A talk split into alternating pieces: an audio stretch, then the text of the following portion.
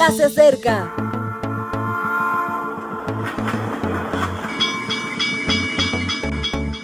Partimos ya.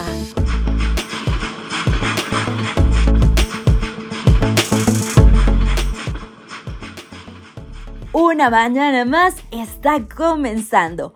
Pero no es una mañana más, es especial, es única, es diferente, tanto como tú lo decidas. Así que con la mejor actitud, finaliza esta serie, Fe Consecuencia, pero inician 24 horas de puras bendiciones. El título, Lapsi.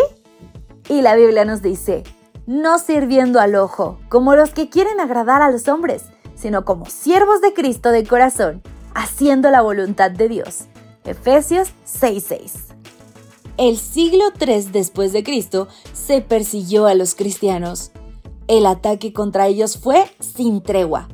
Tiempos difíciles en los que no hubieron fieles algunos. Los lapsi entre ellos. Era gente tibia que se dio en sus principios y aunque parezca increíble, cambió el cristianismo. ¿Cómo lo hicieron?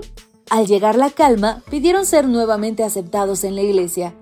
Por este asunto se enfrentó Hipólito de Roma a Calixto I, y los cuestionamientos sobre los límites de la disciplina eclesiástica aún están abiertos. Aparte de los debates sobre conceptos de registro, es decir, si alguien debe estar dentro o fuera de la iglesia, nos hallamos ante un modelo de pensamiento perturbador, la mentalidad intermedia, y esta expresión responde a ese proceder en el que la identidad es tan liviana que se excusan, justifican y aceptan elementos ajenos al cristianismo. Tal proceso de pensamiento propició el abandono de los valores bíblicos y los amalgama doctrinal. En el cristianismo, la disonancia surge del choque entre el modelo bíblico y el comportamiento discrepante con tal modelo. A esta irregularidad de comportamiento se le llama pecado es decir, no ir en la dirección correcta, y se soluciona volviendo al modelo bíblico, a través del arrepentimiento y cambio de comportamiento. Los Lapsi tenían ante sí esta opción, reconocer que habían sido débiles y mejorar sus vidas, pero tristemente eligieron mantener el comportamiento inadecuado y justificarlo.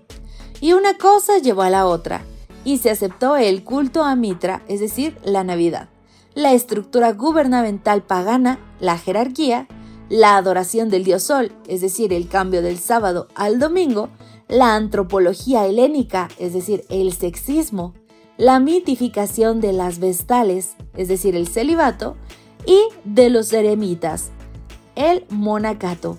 El resultado fue la cristiandad, un híbrido que no se asemeja al mensaje de Jesús. ¿Se repite la historia?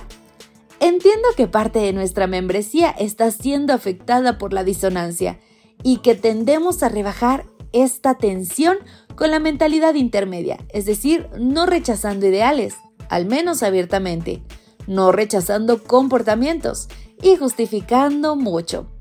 Ese es el diagnóstico fácil de realizar y no nos vamos a quedar en él porque hay solución. Pablo nos propone que no sirvamos a la vista, al deseo de ser complacientes, sino a la voluntad divina. Ser consecuentes es uno de los métodos que el Señor nos ha dado para que otros tengan la oportunidad de ver coherencia, de avanzar hacia el referente, Cristo. No es tiempo de ver lapsi, porque el mensaje de Jesús debe verse con claridad en este mundo. No es tiempo de ser lapsi, porque no es bueno para ti. Y sabes, si bien es cierto que la fe tiene consecuencias, también la falta de fe es consecuente. Cuando mezclamos los preceptos divinos para servir a las personas de la tierra, entonces estamos renunciando a nuestra fe. Por eso estas palabras son tan significativas. No servir al ojo como los que quieren agradar a los hombres, sino como siervos de Cristo, de corazón haciendo la voluntad de Dios. Efesios 6:6. Tú puedes hacer este versículo propio. Y cuando llegues a tomar una decisión, piensa en si quieres ser siervo de Dios o del enemigo. Recuerda que solo hay dos bandos y decide sabiamente a cuál vas a afiliarte. Bendiciones. Gracias por acompañarnos. Te recordamos que nos encontramos en redes sociales.